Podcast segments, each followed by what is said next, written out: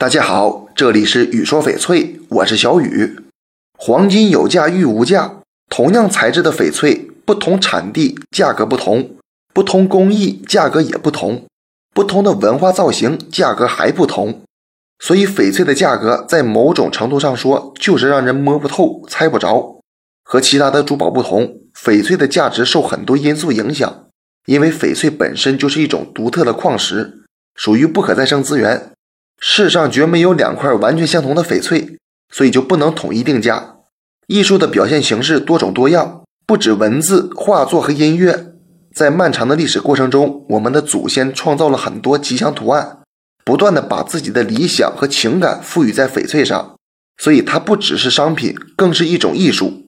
一块翡翠原石经过雕刻大师们精心设计，凝聚着匠人的心血和智慧。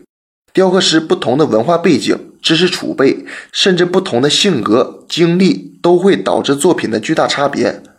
金银有价，玉度有缘。翡翠有如此丰富的内涵，又怎能用固定的标准来衡量呢？这期节目就给大家讲到这里了。小雨呢，每天都会在朋友圈更新精美、性价比高的翡翠。如果你想了解更多翡翠知识或者翡翠鉴定，我都可以帮到你。